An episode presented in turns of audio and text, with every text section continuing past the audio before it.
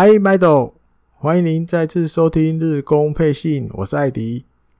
日本火腿上一周做客了欧力士的主场，那结果相信大家也都知道，不是很理想，排名呢也掉到了太平洋联盟的第六名。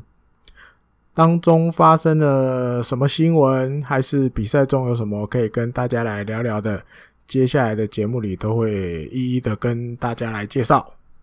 好的，那就从七月七号礼拜二开始。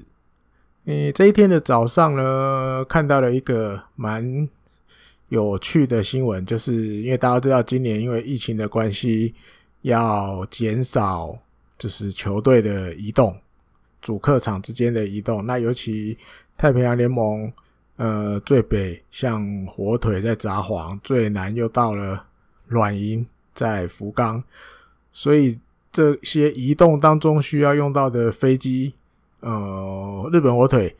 今年就想要去跟航空公司接洽，希望能用专机的方式减少，就是机场里面有其他的旅客啊，减少这些接触的机会。来降低感染的风险。那过去一直以来跟航空公司洽谈的，嗯，不是太顺利，因为也有牵扯到一些，嗯，什么时候可以飞航班的问题啊，还有航空公司自己内部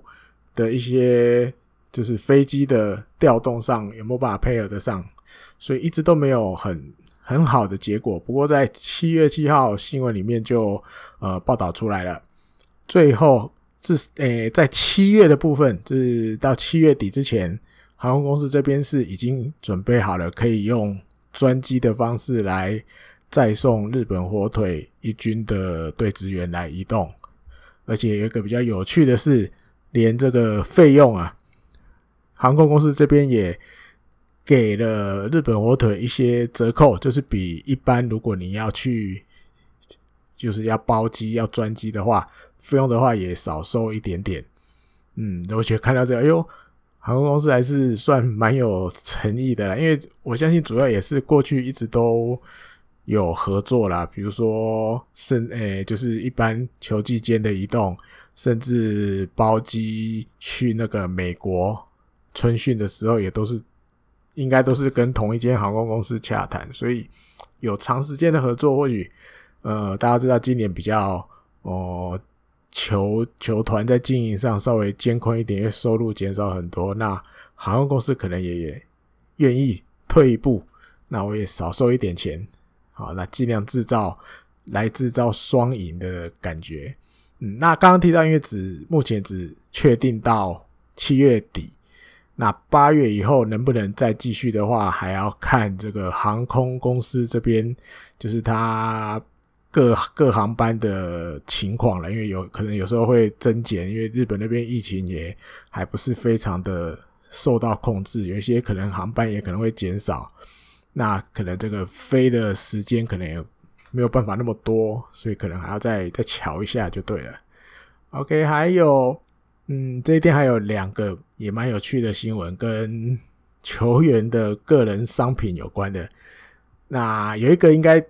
大家比较知道是台湾媒体这边也有写出来，就是中田翔，因为之前他达成了哦个人第一千次背三振的记录。对，那这个日本火腿的球团商品部这边也动了这个 idea，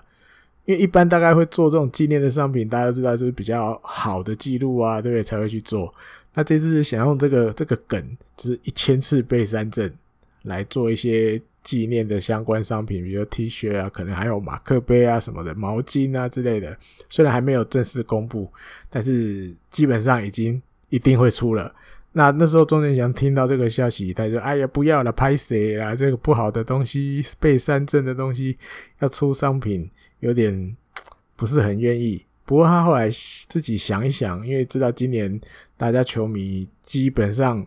都比较只能在电视机前面看。虽然这个礼拜七月十号开始已经有开放球迷进场，不会有人数的限制，所以他为了阿巴让观众呃可以多一点看球的时候多一点乐趣啊，或什么的，他后来也 OK 啦，点头答应，点头答应没关系啊，做这种比较特别的商品就就做吧。嗯哼，还有另外一个商品是西川遥辉的。那大家都知道，去年球季我记得五月十八号跟软银的比赛啊，那因为那天是去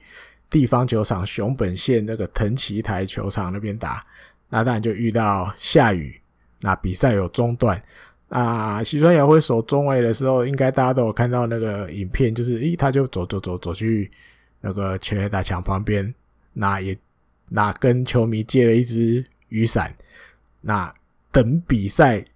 恢复的时间，他就一个人撑着那个雨伞在站在外野这样，那那个影像大家也就都传送到大家的眼睛里面了，那也引起了话题，就是在网络上啊引起蛮大的话题。这个日本火腿也要来想办法出个商品，要来出一个遥辉小雨伞，真的真的有出一支雨伞，粉红色的，上面还有那个就是西川遥辉撑着雨伞的一个剪影。啊，我记得还有他的就是名字的那个罗马拼音，对，那我记其他还有马克杯，我记得也是有，还有一些 Polo 衫上面也有印，就是这个西川遥辉撑雨伞的剪影，还蛮有趣的。今年感觉哦，比赛比较慢开始，商品部有比较更挤破头的要去想一些。跟日本火腿过去出的商品来比较，稍微比较更有创意、梗更多一一点的东西，要希望就是球迷们能够捧场。对，这个我觉得也蛮有趣，真的有出要出一支雨伞就对了。好，那再来呢是到了跟比赛比较有关的部分。这一天，呃，登录了森田木义，还有新的这个洋炮 Villanueva，终于要上一军了。可是比赛呢，有点不是太顺利，最后一比七输给了欧力士。那这一场输掉，也也制造了今年球季日本火腿到目前为止进行了算四个礼拜嘛，因为第一个礼拜是从礼拜五开始，然后啊，接下来连续三个礼拜是从礼拜二开始，总共这四场，每个礼拜的第一场通通输，目前第一站全部都输，对，这是有一点。尤其知道大家就觉得比较要一个好彩头嘛，第一场至少要赢下来，结果哇都没有，目前四次都输球。那比赛中呢，有一个在比赛里面大家有一点惊讶的，就是野村佑希本来上个礼拜哇打得吓吓叫，结果在这一场比赛他打了第一个打席，我记得是被三振，然后到五局上又轮到他打的时候，哇居然派出那个 横尾俊介要来代打。啊，当下期待不知道为什么，所以一头雾水。那比如日本乡民那边也有有些讨论说，哇，到底在干什么啊？这个你不是 你不是要养这个新人吗？那为什么突然就不给他机会要换下去啊？这样子，直到了这个比赛结束之后，就是新闻开始就出来了。原来呢是野村佑希在四局下守备的时候，就是面对欧力士的捕手，也是他。在花咲德龙高校的前辈落月剑士打了一个强劲的三垒滚地球，那他接球的时候，球有稍微打到了他的右手大拇指。那但从画面上看来，诶、都还很正常。唯一比较奇怪的是，他接到球，原本比如垫一步出手，他多垫了一步，等于垫了两步出手。那其实你要说垫步。当然有可能啊，因为手在痛，或许就是会多垫一步，想要把球拿得更稳了，然后再传一点，但也都来得及顺利处理掉。但是最后就是紧急到这个大阪的医院去检查，因为当然这这个半局结束了，他下去了，他一定是有讲他刚刚就是右手大拇指被被打到这样，那赶快去检查之后。哦，就是发现他这个右手大拇指有一点点骨折的情况，所以因为骨折没办法再继续打，所以就以五局上的时候才派代打。那其实看到这新闻，因为那时候我记得新闻出来也，我就是快要去睡觉的时间，大概有说十一点左右了。其实那天就觉得有点睡不太着，你知道吗？突然看到这种新闻，就是怎么会有这么倒霉的事？哦，因为大家在野村佑希去年第一年，他八月的时候就受了一个大概就是左脚这边大概大腿这边的关节有一点就是这种，它叫脱臼，有点类似脱臼的情况。那那时候是大概休息了有五个月，后来 OK 回来了。今年三月就是在练习的时候练球的时候，被一颗自打球打到自己的鼻子，他的鼻骨也有一点点骨折。结果哇，好不容易。诶，抓到机会在一军有一些先发的的场次啊，表现也都不诶都很好啊，帮助球队赢球啊，又受伤了。哇，这次伤到右手小拇指。对，那所以隔一天七月八号的时候，球团就决定七算七号的时候决定了啦，隔一天就要赶快把他送回去东京那边。要去东京那边的医院再做检查，对，那当然结果的话就要等检查过后才能确定。这样子，到七月七号的消息是这样。OK，再来到七月八号，七月八号这天也有一个蛮特别的，日本火腿球团史上的第一次，就是高滨祐人。这之前有持续听我们节目的朋友应该都还有印象。这春训的球场，因为之前就是通重盖嘛，那重盖好之后的第一支全垒打就是高滨祐人打出来的。那我也一直讲，我觉得当初我觉得啦，日本火腿把他去年球季结束后降为预成选手，是真的有一点点亏待他了，有点凹他的感觉。不过，诶，高滨祐人也很争气，他今年球季开始之后，在二军打击。一直都持续在算高档，所以因为球团也看到了这个小朋友算很努力，所以决定在把他升回成支配下选手，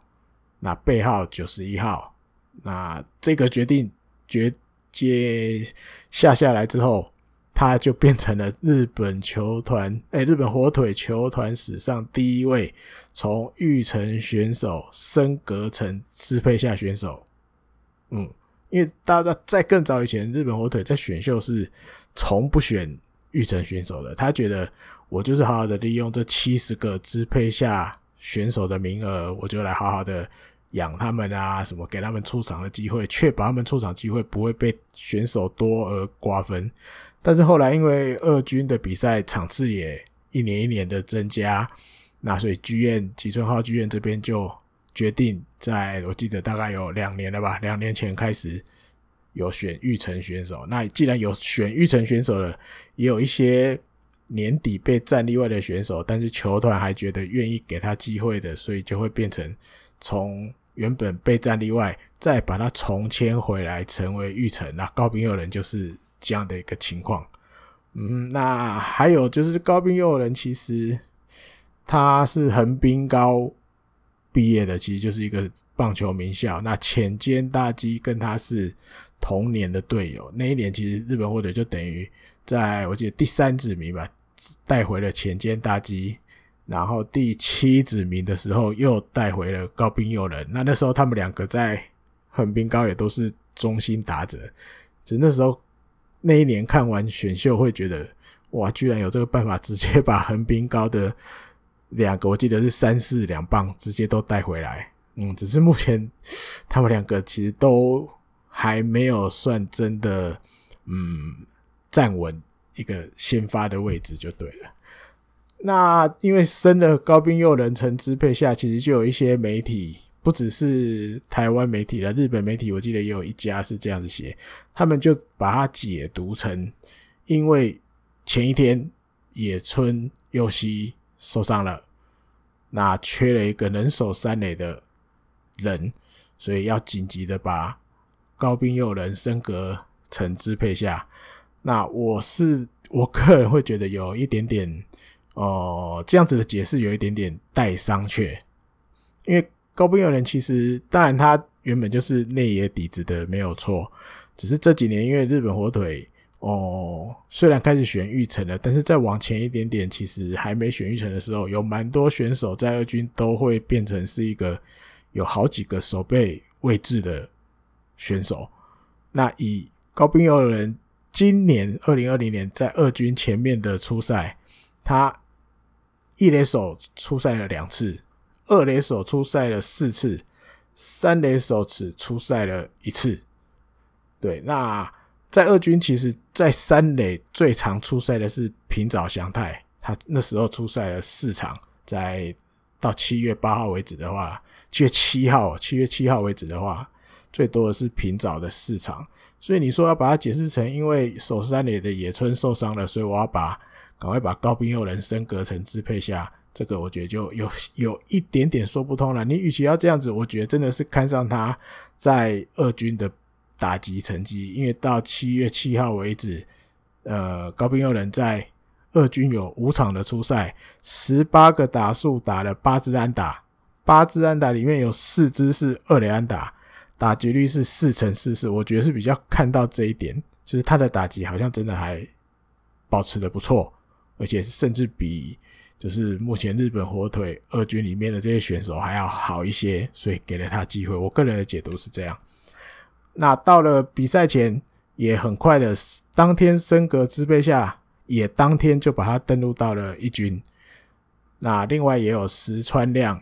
这个捕手也。登录到一军，那抹消的是三浦稔大，还有受伤的野村佑希。好，那这天的比赛呢，最后打击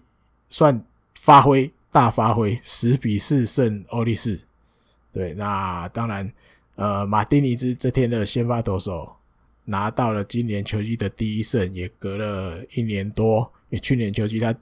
整年都受伤，一场都没有投，所以隔了很久很久才拿了。这魁伟的一胜，还有呢，近藤健介打了一支全垒打，本季第一号，还有清宫幸太郎职棒生涯第一次盗垒成功，也都在这一场里面发生。然后到了比赛结束之后，呃，野村佑希的消息就出来了，就是他七月八号回到了东京嘛，再去东京的医院，结果就直接已经动完手术了。那名称就是右小指啊，我刚说错了，右小指的关节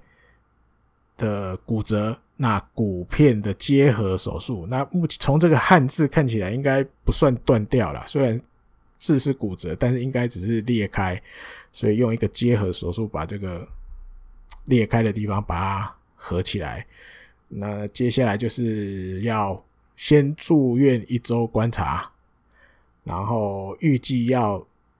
整个来讲，要包含这个复健，要三个月的时间才能重回球场，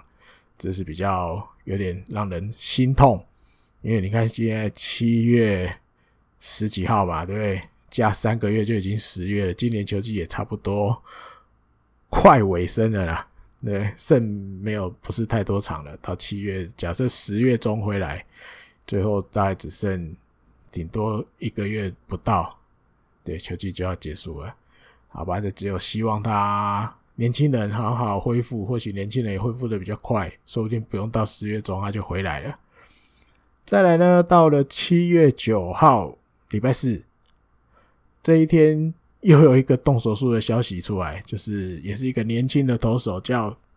田中英斗，这个也是蛮有点让人期待的投手，但没想到右手肘。他去动了一个关节镜的手术，那我觉得不至于到开 Tommy John 了，因为只是一个关节镜，就是大概三四个小洞进去做一些，可能是哦组织的修复，或是可能韧带裂开，或是撕裂小小的地方，应该都是这样的。会关节镜应该是不是太大的伤？那接下来预计是要两个月。两个月之后才能再开始投球。那而且因为新闻里面有一些日本媒体比较刚乎的，他就会去提到说，其实，在去年秋天，因为去年秋天日本火腿有选了几位比较年轻的投手啊什么的，到了亚利桑那去做秋训。那其实那个时候田中英斗就有说他手肘右手肘不是很舒服，有一点点痛。那其实一直以来都是就是没有去开刀，希望他能够自己慢慢复原。而到了今年二月，就是到冲绳春训，嗯，就是有比较把步调放慢，就是尽量投球的训练会就是比较减少这样子。但是其实好像状况一直都没有太大的好转，所以最后决定还是去动手术就对了。好，再来呢，还有这一天高滨佑人前一天登陆到一军的这个选手，七月九号先发守一垒打第七棒啊，有一个就是因为他九十一号新的背号的球衣还在做，还没做好。所以他那天仍然是先穿着他育成时期的一百六十二号出赛，而且他在第六局的上半打了一支安打，这也是他在一军相隔了一千零二十二天，终于又在一军击出安打。对，因为其实大家知道，日日本火腿打击有一点点，整体来讲，团队来讲打击有一点点低潮低迷，蛮多选手都其实打的不是很好。那高滨佑人有机会先发。也算勉强抓住了机会，有打出安打，多少会让教练团，呃，接下来或许会多给他一些机会出来。还有呢，就是西川遥辉这一天达成了个人第一千场的初赛，还算蛮快的。我记得上次中岛卓也也达成了一千场吧，上个礼拜。可是西川遥辉感觉起来更快，更快就达到这一千场。那比赛的结果呢？四比四，跟欧力士平手。对，那这一场比赛就有一个点想要跟稍微跟大家聊一聊，就是原本在领先的时候，八局下，呃，我记得是一三垒有人，欧力士一三垒有人。那清水优心，因为欧力士发动了盗垒嘛，一垒的跑者往二垒跑，那清水优心没有把球传二垒，因为他要提防三垒的跑回来，提防对方有双盗垒。所以他就眼光瞄过去三垒那边，哎，三垒的跑者也有离垒稍微远一点点，清水优心就毫不犹豫球传出去，没想到传了一个爆传，等于让对手兵不血刃就把比数追平了。那这个当然这个不能，你不能说他当然不要传是最安全，但是其实如果传得准，是有那么一点点机会可以抓到。就是三垒离垒比较远的这个跑者，只是但结果传歪了，传歪了爆传就什么都没有了。那第三监督赛后就会被访问，他就说：“当然赢是很想赢，那不过因为今年球季比较特别，所以不管如何，嗯，没有输也是对，在今年球季来讲，没有输球也是一件很重要的事。那关于清水优心的这个爆传的这个 play，第三监督的说法还是。”一贯他很常说的说法，他说这失误真的要说有关系的话，都是自己的问题，就是第三监督觉得是他自己的问题，因为他相信每一位选手都是用了命，一生悬命，拼命的在打球。那既然打棒球的话，就是会有失误，棒球就是一个会有失误的的运动。那不管结果是怎么样，我们不要太去。计较这些东西，不要太去想这些，把这种东西纠结在心里面的意思。就算最后输的话，就当做都是监督的错。那就是好像他其实还是很拥护清水优心，就对，他不会去不会去指责他们说啊，你家公公啊，你怎么呆呆的，你这球不要传不就好了？不会，或者是什么，不会，他不会去，他不几乎不会去说那个那个那个选手们的坏话。那当然，你之前有时候会说啊，他。比如讲轻功什么啊什么的，我觉得那个是他另有含义，他不是真的在骂，他只是想借由这些东西去稍微激励一下被他说的这个选手，他不是真的生气的在骂。我觉得这个是要稍微跟大家再再解释一下，因为我相信有的朋友，比如台媒去报道了之后，他们可能会很容易被就是片面上的字眼误导，说哦，好像立山生气了在骂轻功，没有，其实立山这个人他。很温和，他不会去骂，他很少，几乎不会发脾气的人。嗯，好，再来到了七月十号，礼拜五。这一天，有一个消息，我想对嗯球迷朋友应该都还蛮关心的，就是北海道系列子二零二零年的 We Love Hokkaido 的这个系列。啊，举办的日期确定了。有两周，第一周是八月四号到八月九号，第二周是八月二十三号到八月二十八号，这两周要来举行。那大家知道，就是当这个 We Love Hokkaido 这个活动系列在办的时候，他们就会去穿属于今年的这个特别的球衣。过去哇，好多设计的都有，我记得还有什么新干线开通的时候，它那个颜色就很像新干线的列车啊什么的。那今年呢是比较白色系的球衣，那上面有这个爱奴族的，就是北海道这边算原住民的爱奴族，它的可能有图腾啊，或者是一些文字的设计在上面的。看起来还蛮特别的，很很就是很白，跟过去一些比起来，今年算是很浅色、超浅色的这样。到了比赛，回到比赛的结果，这一天三比四输给了欧力士。那为什么会输呢？是这个邱吉亮遭到了欧力士的洋炮再见三分全垒打。对，那这个稍微比较有一点点。嗯，我自己在看的时候有一点点算小小的傻眼，是因为我这三球哦都是配有点，因为大家知道秋吉亮是有点比较像侧投的感觉，他连三球都是变速球，而且其实第一球、第二球，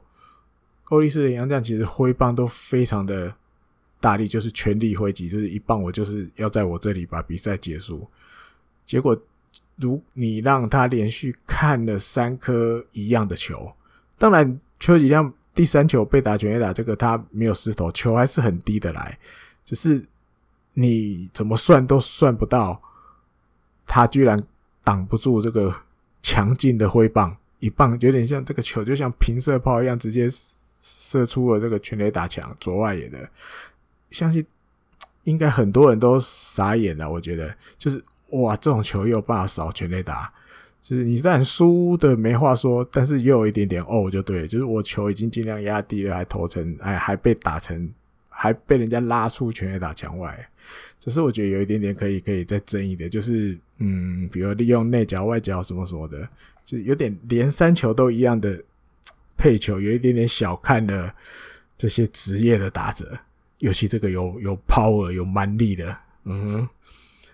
这一天呢，礼拜五嘛，所以又轮到了有缘航平先发。这一场有缘航平就投的虎虎生风了，七局用了九十五球，没有失分，甚至连欧力士的跑者三垒都没踏到过。那比赛结束，大家知道比赛最后输了嘛，被再见三分全垒打。那也有一些嗯球评的看法，就是因为有缘毕竟是王牌等级的投手。当然，你站在保护他的立场，九十五球还 OK 啦，反正不超过一百球，也投了七局了，最后八九交给就是比较信任的胜利方程式宫西呀跟邱吉亮，当然也都没有什么问题，只是结果是不好。那以有缘自己来讲，这一次算投了，应该算今年球季以来最好的一场比赛。对，那但也希望他接下来能够继续保持。没赢当然就是有时候球运啊或什么的没办法。那另外有一个点就可以提的是，因为当初有缘今年球季要开始先发的时候，报纸媒体都是提说他跟这个宇佐健的搭配好像比较合得来，所以监督教练团这边是有一有决定，就是比如有缘要先发的比赛就是派宇佐健蹲，只是前三次都好像结果不是很理想。都有这种一举报啊，或者是刚得分马上就再失分的情况。那七月十号的这一场比赛就没有让宇佐健先发，反而用的是石川亮。哎呦，看起来结果还不错。所以下个礼拜礼拜五如果没有变的话，礼拜五有缘要再次先发的时候，会不会继续接个跟七月十号一样，再用石川亮跟他搭配？对，我觉得这个是下个礼拜可以可以稍微观察的一个点。嗯，那这一场比赛，王柏融有出来代打，打了一个很强劲的左外野飞球，差一点要欧巴，可是被提冈田没收，很可惜。那这个打席，我觉得有抓住就是那一颗可以攻击的机会，但只是结果有点运气不是很好。嗯哼，还有呢，新洋炮 Via Nueva。在第六局的时候打了一发全垒打，这是他加入日本火腿后的第一支全垒打。对，七月十一号，再来到七月十一号礼拜六的比赛，最后三比五输给了欧力士。那这一场比赛有主角就是算输的比较可惜了，因为前面呃一路算一路领先，对不对？那交给公文科彦，大家知道公文科彦本来保持的一个记录就是他进入了职棒之后还没有吞过任何一场败投，那没想到这一场就是没守住，自己一开始就先被打了安打，后来又保送啊。然后最后虽然对手打了一个投手前滚地球，可是他处理的又没有一次处理的很干净，有稍微在想要把球抓好传本垒，可是就来不及了，就失分了。然后后面也延续就是火越烧越大，导致整个比数就落后，最后他就吞了败投，所以他的记录就是日本职棒生涯从初登板开始，从等于他从在巨人队时期就开始算了，连续最多场。没有吞败投的记录停在一百八十二场，其实这也算很难得的啦。因为创这个记录有时候不只是实力啦，有时候也要有运气。你说他这一百八十二场通通都是无失分下场，但不可能。他有时候可能也会砸锅，只是可能队友们帮忙又帮他把他打回来，所以他又变成就是跟他无关。那创这个记录有运气也有实力，停在一百八十二，我觉得就也怎么讲？就接受啦，对不对？因为毕竟人不可能每天都过年嘛，这种感觉。嗯哼。再来呢，清宫，清宫清太郎这一场哦，打了一支全垒打，而且是他生涯第一次代打打全垒打。那王柏融这一场也有出赛，在清宫的前面，那第一球就出棒了，打了一个二垒方向的内野安打。上一垒，那后来就清宫代打全垒打，等于他们两个人就直接帮那个球队又多打两分回来就对了。再来呢，到了七月十二号，七月十二号，嗯，这一天可以先来稍微聊一下，就是打线上有一些我觉得比较大的跟动，诶，比如大田泰示这一场就没有先发了，那。第二棒改成了王柏融守左外野，还有第五棒清宫信太郎守一垒，六棒 Via Nueva 守三垒，七棒高兵诱人守二垒。那这就是比较跟从今年六月十九号开幕以来，稍微有一点点我觉得变动比较大的排法。嗯哼，那但结果如何？哦，我觉得。最后，当然这一天的七月十二号的比赛是一比二输给了欧力士。那但对到了三本由伸，这个有时候就有点没办法。三本优生至少现在算是日本职棒里面数一数二的先发投手。对，那这一场被他 K 了十三个，只有四支安打。所以你说有什么效果？我觉得有待商榷。有待商榷，因为毕竟遇到的投手等级比较强。如果下个礼拜还有机会，第三阶都还愿意再排这样子的先发打序阵容出来的时候，我觉得可以再继续观察，因为只有一场，然后又遇到了等级比较好的投手，不说不太准。嗯，还有呢，这一场比赛有一个比较关键的点，就是因为大家已经知道山本优生本来就已经不是很好打了。那一比二落后的时候，第八局这个第一个上来的 Via Nueva 打了一个左外野的安打上一垒，然后机会难得嘛，第三阶段当然就有一些比较大动作的调度，比如说用中岛卓也去代跑 Villanueva，然后呢代打也换了山谷要来就是。做牺牲出局，派他上去代打就要做牺牲出局，没想到山谷球点哇，捕手的小飞球，落月马上接到了之后，还再传一垒，变成了一个双杀。本来无人出局，一垒有人要来护送的，当场变成两出局，垒上跑者没半个，整个反攻气焰就消失了。我觉得这个也是可以怎么讲，大家可以来聊一聊的地方啦，因为。大家知道日本火腿过去啦，过去比较建军的重点是第一个投手，尤其中继后援阵容其实都很稳。还有呢，就是守备，另外呢，就是一些执行作战的能力，其实失误突槌的几率都不会很高。但是最近这两三年，我个人觉得有比较多、比较多发生的，比如说就是像这种要请你好好的牺牲触及，但是都点不好，甚至像这种更惨的，点了一次还死两个，或不然就是有一些跑垒。我记得这礼拜好像也有发生过一次，好像是于所见的身上，他在一二垒突然就被夹杀。那我记得三垒有一个跑者，变成他也不敢动，然后那一局就这样就三出局结束了。就有一些，比如跑垒上、作战执行上，甚至守备也有，就是一些失误啊，或是执行效果不彰的情况，真的都比往年多很多。我觉得这是这一群。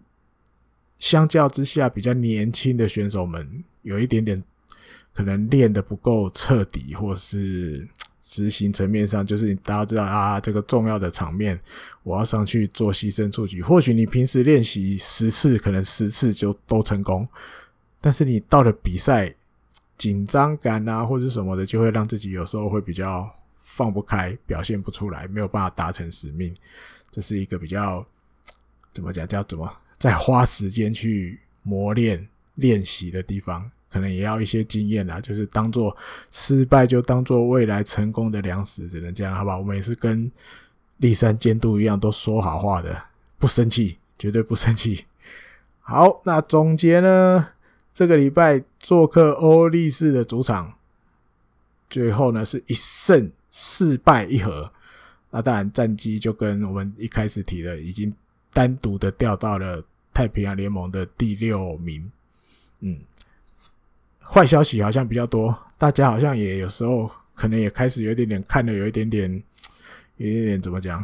麻不能讲麻木了，呃，有一点点心情不是很好，哦，多少会被战绩牵着走。我们也来一点点稍微阳光一点的的资讯，这个我在推特上看到日本网友整理的，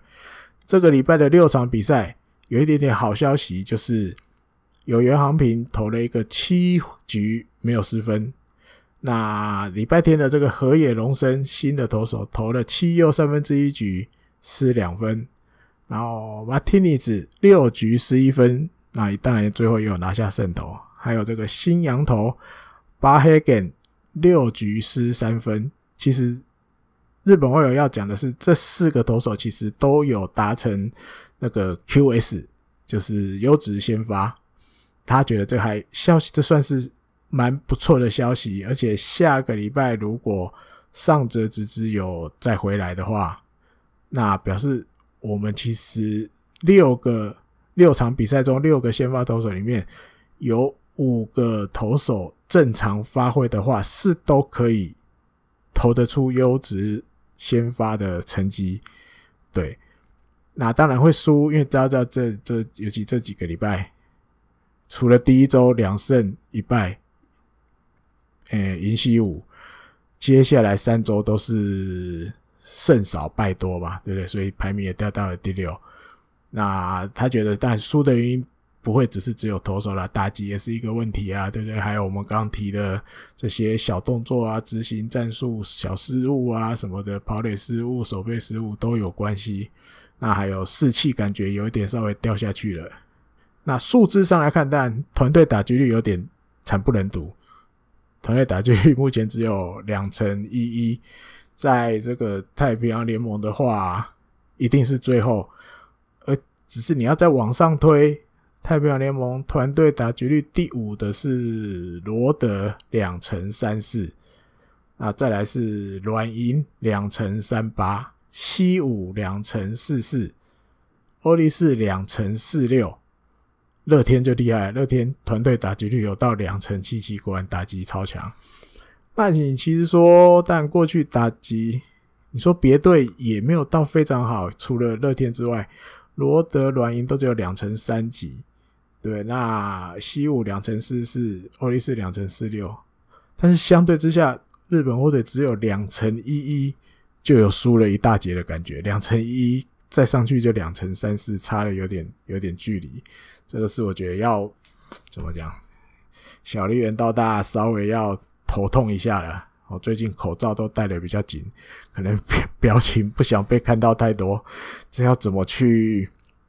这要怎么去让团队打击率有一点点想办法拉起来？这我觉得有点头痛，因为你说有什么特效药，我觉得也没有啦，对不对？这种东西有时候需要一点点时间，那选手也可能也要愿意去改变，才有可能去去把数字的拉上来。那另外一个是团队投手团队防御率是四点四八，这其实也没有到很好，只比罗德的四点五六。好一些些，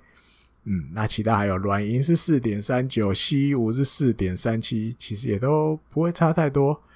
乐天还是很厉害，三点三八，一个人超低。对，欧力士也不错，三点七七，嗯，但四点四八就有一点点，还有相当的进步的空间。那战绩第六名嘛，第六名目前就是七胜十二败二和，那还不算输到太多了，而且下礼拜。要回到自己的主场札幌巨蛋跟罗德对战，那我觉得就看看有没有机会从罗德那边哦 稍微讨一点点战绩回来，因为你整个来看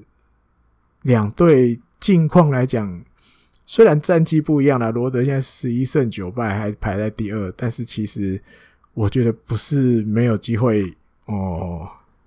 稍微比如胜场可以六场对战下来。胜场数可以比较多，日本火腿我觉得还是有那个机会在，对，就看下个礼拜这一批选手们会表现出什么样的成绩给我们球迷朋友看。那虽然现在战绩不是很好，大家也不要气馁，也不要太去影响到自己平常的生活，好吧？这个就当做我们是平常工作读书之余的一个调剂的。管道好不好？聊聊天，或是听听我哦、跟大家介绍一下这些这个礼拜的一个礼拜来的新闻啊，或者是我对于比赛中有什么小小的意见啊，这都 OK。大家就是当做转换心情啊，在你工作读书之余转换心情，不要把这个战绩的东西看得太严重，去影响到自己的情绪。好，那这个礼拜的节目就到这边。我们下次再见喽，拜拜。